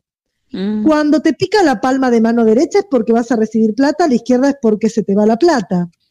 Eh, tocar madera cada vez que alguien expresa un deseo o por ahí también cada vez que uno dice yo nunca me quebré una pierna. Bueno, toquen madera porque posiblemente te la quiebres a las dos horas y media. No, mentira, a las dos horas y media no, pero sí. Como yo cuando palabra peleé a Nacho tenía que haber tocado madera si no me pasaba después Sí, lo que me el instant confundí. karma.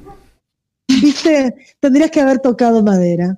Bien, es de mala suerte, y esto los que hacemos teatro nunca, nunca la nombramos ni en nuestras vidas. Eh, la palabra, ¿vieron eh, el bicho que se El bicho que se arrastra? arrastra. Culebra Sí, Que está yo nombré una vez y casi me destituyen de esta radio, te diría. Exacto. Es mala suerte. La que empieza con B corta jamás se nombra. Hay que tocarse una teta izquierda o un huevo izquierdo los que tengan huevos. Igual que el expresidente que empieza con M, ¿no? También uno se toca, el- también es como Los la B corta, pero en diría yo. M. ¿Eh? Porque hay más de Hay uno. dos expresidentes con M. Hay Bueno, pero dos hay Ms, uno de hay los dos Ms. 90 Ah, es mucha mala Es el suerte. típico. Bien. Méndez. Cuando ustedes, ustedes tienen, en, miren, a, miren en la esquina de sus casas, en, una, en un ángulo de la pared. Miren a un ángulo de su pared ahora. Sí. Bien. Check. ¿Hay Sí. una araña que está tejiendo? No. No, No. limpio yo. Bueno, alguien me podría que decir que sí. Yo ¿no? tengo una. Pero nadie quiere quedar como un muriendo. Yo tengo una. No me pongas. Nacho, aparte de ser un mugriento, alguien para un engaño. ¿Qué? Ah, Ay, Alguien, te- ¿alguien qué? alguien te va a engañar. Alguien te va a engañar. Ay. Ya mismo limpio. ¿Usted tiene algo que decirme? Bien. No, por ahora no. No, nada, no, después- no, No en vivo, no en vivo. Claro, cuando Bueno. empecemos nuestro programa sin vos te avisamos. sí. Sí, cuando empiece un programa sin mí, Sin vos no podríamos, Nacho. Un milagro. No se puede llevar adelante esto sin vos. Bien, Toquemos madera. Como- Así como miraron a un ángulo, ahora miren hacia afuera si tienen una ventana. sí. Pregunta, ¿alguien en este momento está viendo un búho? Bueno, no. No. Hay que No. decir que sí. Si querés te decimos que sí. Sí, alguien que me diga que Sí. sí. Sí, hay un La araña acaba de cazar un búho. Salen, tenés mala suerte porque acabas de... Ay, la pucha. Eh, La madera. Bien. Eh, para que no salgan los padrastros, ¿vieron de las uñas? Eh, Ah, sí, es el dedo. No se deben cortar las uñas los días de las semanas que tengan R. No voy a poner decir, no voy a decir cuál es. Lunes, a poner jueves, sábado, domingo. Claro. Bien, esos días. Hoy O no. sea, martes y miércoles no, más fácil. Claro, bien, bien. Martes y bien. bien. Y viernes, y viernes. Bien, ¿al- Viernes. ¿alguien, ¿alguien tiene ganas de bostezar ahora? Y decís bostezo y a los tres segundos alguien Y bosteza. un poquito. Bien, si dos personas bostezan a la vez, tendrán alguna coincidencia en sus vidas. No digo que sea verdad o mentira, ¿no? Bien, y miren por último, miren la foto de un exnovio o de un novio actual. O no, novia no. Yo no lo voy a ver por las dudas. Bueno. Bueno, A Si en ver. esta foto. ver, hay que ir a un- buscar ya. Sí, pero que haya ido a un casamiento. Y que El búho me la está traje. preparando. Ah, es un montón. ¿Que hayamos Bueno. tenido un casamiento juntos? Sí, y que tenga corbata puesta. Ah, ¿Ya tienen todos la foto? Sí. Sí. Sí. Bien. ¿Tiene la corbata torcida? Sí. No, bueno, recta. le fue infiel. No. ¿Qué? Le fue infiel. La pucha, Dios. Fue el búho. Fue el búho que vive afuera. Ya lo esperaba. No tocaste madera, Salem. No tocaste madera. Estoy para Bueno. disgustos este programa. Este es un disgusto. Bueno, ahora eh, llegamos al momento de la consigna, por lo tanto voy a empezar por quién a preguntar. Oh, Por Salem. el- para el búho. Por el búho de Salem. Bueno, abro la pregunta a la mesa y les pido que cada eh, hoy es muy fácil, que cada uno ver, me que diga siempre es muy fácil, pero- no, fácil, fácil, fácil. Cábala o superstición que sientan que rige sus vidas y que no pueden, Ah. bajo ningún concepto, vivir sin Elia. Pero, ¿ves? Me matas porque justo yo, yo soy todo lo que no le pasa a Es esto. táctica. o Yo sea, tengo una, yo tengo una que no la Yo, puedo yo la verdad B3, B3, estaba B3. pensando y no, y no, no tengo, no tengo ninguna Sí, me, cábala. cagaste, me cagaste la primera Sí. parte de la consigna. No, ¿no? Sí, yo tengo una, yo tengo una. Les comparto mi cábala. Porque Rita, no sé si, no sé si es una cábala oficial. En realidad tengo muchos trastornos eh, compulsivos, obsesivos. Así como que reviso las puertas, las perillas. Pero esto Estamos sí, esto- el... sí, pero no, tengo una cábala que no sé si la escuché o la inventé, pero es como no barrer y no tirar, ponerle 10 centavos, no sé, 50 centavos, un peso. Ah, muy que bien. significa que se te, como que perdés la plata, ¿no? Entonces por ahí Me hiciste acordar una que hago Si ahora estoy para que le encuentro 10 centavos, yo qué sé, 50 dólares, Bien. 100 dólares. Beso, beso el Ojalá. pan, beso el pan antes de tirarlo, si sobra algún pan ahí que hay que tirar. Ay, ay. Porque mi abuela, Y mi abuela decía igual, ¿eh? Esa costumbre. por tirar la comida. Sí, no voy a decir que hago la señal de la cruz cuando paso por adelante de la basílica. No lo voy a decir. Yo por No. Pero beso el No pan. lo diga, no lo diga. Y perdón, eso que decía Rita de barrer, no, ya que estamos con las cábalas, no se barre de noche, se barre de noche, pero no se saca la basura, digo, la basura, la que uno está eh, barriendo, Barriendo. porque es mala suerte. Ajá. Yo, eh, con pucha, qué jodida la suerte. ¿eh? pellizcamos. Nos Sí, no te pellizcamos deja el un espacio libre. Mal. ¿Qué? ¿Se Si nos pellizcan pica qué? la nariz, Ah, si nos pica la nariz, nos pellizcamos el codo porque es como señal que nos vamos a pelear. Mi amiga, la que está, si está escuchando, sabe que hablo de ella. Y después, por ejemplo, una, te una, espero fuera. una cábala eh, futbolera. Yo miro todos los partidos de Boca de Copa Libertadores en la casa de mi padre, sentada siempre a su izquierda. Siempre. Bien. Aún Bueno. cuando Bien. perdemos. Aun, cuando la izquierda es mala suerte, dijo Lucy. Aún Pero cuando es la como izquierda es posición siniestra. en, en la casa de mis papás. O sea, es ahí Bien. donde me siento a ver el partido. Y acá, Nacho. con respecto, perdón, a Sí, ¿puedo decir algo más? sí. No, eh, que le quiero mandar un saludo a nuestra, nuestra amiga personal Solcha, que nos está escuchando, que es muy cabulera y que dice acá, Sí. me manda por privado, que, que mencionemos a Bilardo, que es como el padre de las cabras en el fútbol. Bien. Este programa Nombramos se lo dedicamos a a Bilardo Bilardo. que nos está escuchando. Al doctor Vilar. Y a Solcha. Bien. Obvio. Nacho, ¿Puedo, ¿puedo decirlo ahora? cábala. Sí. ¿Me dejan? No, no. Yo no tengo, no tengo una cábala así para mi vida, pero en el deporte, no sé si alguna vez conté que yo juego al volei, bueno, en cuarentena obviamente no, pero yo cuando, sa- viste que el equipo se junta así, hace rondita, ponen las manos y dicen, un, dos, tres, Sí. sí podemos, así. Ay, sí. Bueno, Sí. todos ponen la mano, ponen todos la mano arriba de la otra con la palma para abajo. Bueno, yo lo que hago es poner la mano abajo de toda con la palma para arriba. Esa es mi cábala. Ay. La columna Bien. vertebral también. La columna, bien. Nosotros con mi grupo de teatro, eh, es una cábala que la hacemos hace 25 años más o menos, eh, que salió de Cha Cha Cha, que es poner todas las manos en un círculo sin tocar yo mi mano, sino la de otro, y decir, push up, push up, push up, para siempre. Qué buenos, boludas, aguantes eso. Y eso es Uy. como para... Ay, ay, develaste la procedencia institucional. No, Eh, no, porque eso lo Muy hacemos- cabulero el teatro igual o no. Muy, muy cabulero, muy cabulero. Si encontrás, digamos, hay millones de cábalas que hay eh, en el teatro, pero normalmente en la vida hay un montón de cábalas o de supersticiones que sin darnos cuenta eh, la llevamos. Creo que con esto de la, de, la ambición por controlar el destino, que obviamente es algo muy difícil y que muchas veces no lo dejamos eh, al azar, eh, tenemos estas cábalas y que no nos desprendemos de ella. A ver, si en creer o no creer está la cuestión, puedo confirmar, por lo que veo, que la mayoría confiamos que la suerte estará de nuestro lado si recurrimos a alguna cábala. Es decir, y hasta los que no creen, hasta los que no creen, muchas veces evitan pasar por debajo de una escalera o cuando se les cruza un gato negro, también piensan que pueden ser mala suerte. Y hablando de tocar madera, y cerrando el tema, hoy vamos a irnos, cuando nos despidamos, con un tema de Joan Manuel Serrat, donde menciona muchas de estas cábalas. Y el tema se llama Toca Madera. Así que después lo vamos a escuchar y presten atención a la letra, porque él dice, menciona muchas de las cábalas que todos nosotros eh, tenemos, con ritmo flamenco en su estribillo, bello.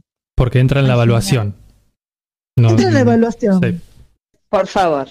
Y todo tiene que ver con todo. Acá me dicen poner la sal, no pasarse la sal en la mano. Bueno, todos nuestros oyentes están No dejar la cartera en el piso, ¿o no? que te va la Apoyar. plata. Claro, porque se te va la plata. Y un montón. Bueno, la, La verdad que sal, estuvo sí. muy interesante. Y nosotros como equipo también tenemos las nuestras. No las vamos a develar porque vieron que dicen que también que cuando contás la cábala eh, pierde efecto. Algunas no hay que contar las que tenemos antes de arrancar. Pero bueno, ya es hora de ir despidiéndonos. Le queríamos dedicar este programa también a Facu, que eso lo dije cuando se me cortó el micrófono, que es un amigo de Sarita, está atravesando un momento de salud más o menos, así que eh, fuerza y un saludo. Le mandamos un beso. fan de Gorlami. Así que bueno, muchas gracias a todos los oyentes por estar del otro lado. Esperamos que les haya gustado el programa. Salem, ¿nos podés recordar las redes para que nos sigan y superemos los mil seguidores? Sí, por favor, nos pueden encontrar en Instagram y en Twitter como arroba Gorlami Radio. Nos pueden seguir y encontrar nuestros programas en nuestra página gorlamiradio.blogspot.com y si no en Spotify como Radio Gorlami. Nos siguen, nos escuchan y nos dan mucho amor por todos lados. Y les queremos avisar a nuestra audiencia, a pedido del público, señores, porque esto es así, a la carta, que el sábado vamos a empezar en un nuevo horario, vamos a estar a las 3 de la tarde para acompañar ahí la premerienda, el mate posalmuerzo, eh, el orden de la casa o lo que quieran hacer con Gorlami de fondo. Así que eh, tomen nota de que el sábado vamos a estar saliendo a las 3 de la tarde. Nos despedimos, muchas gracias a todos los que estuvieron del otro lado. Así que adiós y muchas gracias por el aporte de hoy y, remontarnos al circo, nuestra queridísima Rita.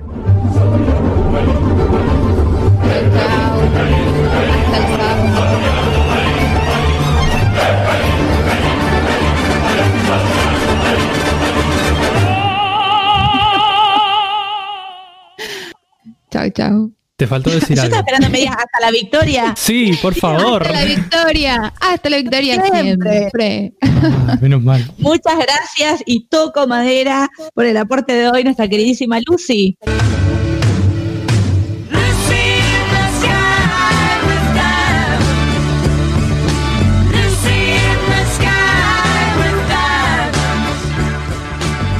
Nos vemos el sábado con nuestro nuevo horario de las 3 de la tarde con el mate, café, té y facturas. Besos para tutis. Besos y quiero seguir con mi mesa imaginaria y poner la música y mandarle un saludo que la esperamos el próximo programa a nuestra queridísima Sarita.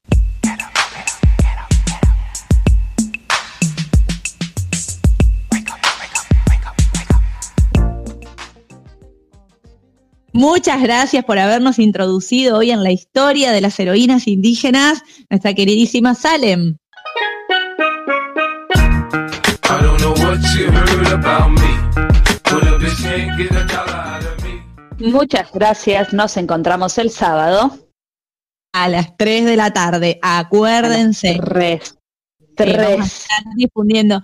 Muchas gracias. Hoy tomé nota, aprendí un montón de tu clase de genética, nuestro queridísimo cerebro y columna vertebral de este programa.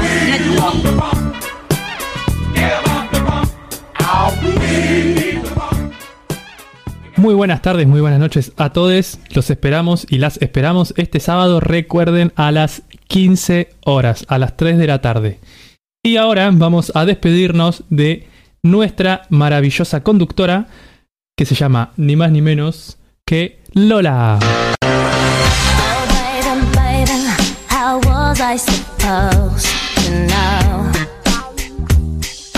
Muchas gracias a todos, saludo a la audiencia, gracias al equipo por estar presente y hacer este programa lo increíble que es Gorlami. Así que nos despedimos con el tema que nos dijo Lucy, ¿verdad? Así es, nos vamos escuchando de Joan Manuel Serrat, Toca Madera.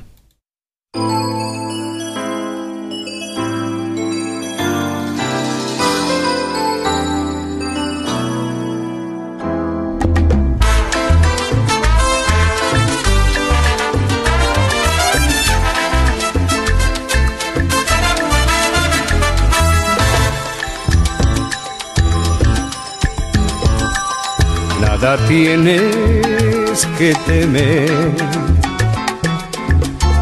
Al mal tiempo buena cara. La constitución te ampara. La justicia te defiende. La policía te guarda. El sindicato te apoya. El sistema te respalda y los pajaritos cantan y las nubes se levantan. Cruza los dedos, toca madera, no pases por debajo de esa escalera y evita el 13 y al gato negro. No te levantes con el pie izquierdo y métete en el bolsillo, envuelta en tu carta astral. Una pata de conejo por si se quiebra un espejo o se derrama la sal. Y vigila el horóscopo y el biorritmo. Ni se te ocurra vestirte de amarillo y si a pesar de todo la vida te cuelga el no hay billete. Recuerda que pisar mierda trae buena suerte.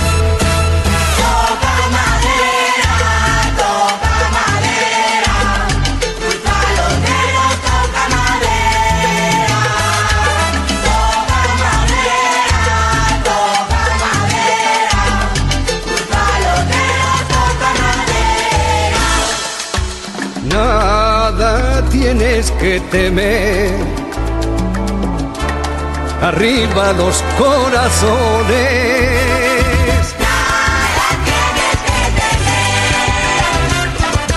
Pero nunca están de más ciertas precauciones. Cruza los dedos y toca madera. No pases por debajo de esa escalera y evita el 13 y al gato negro. No te levantes con el pie izquierdo, que también hacen la siesta los árbitros y los jueces. Con tu olivo y tu paloma camina por la maroma entre el amor y la muerte y vigila el horóscopo y el biorritmo. Ni se te ocurra vestirte de amarillo y si a pesar de todo la vida te cuelga el no hay billete. Recuerda que pisar mierda trae buena suerte.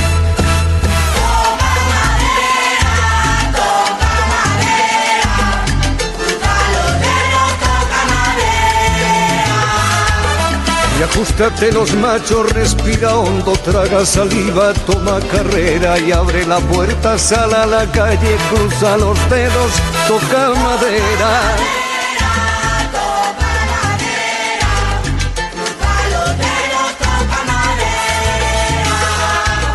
Y ajustate los machos, respira hondo, traga saliva, toma carrera y abre la puerta, sal a la calle, cruza los dedos, toca madera, toca madera, toca madera,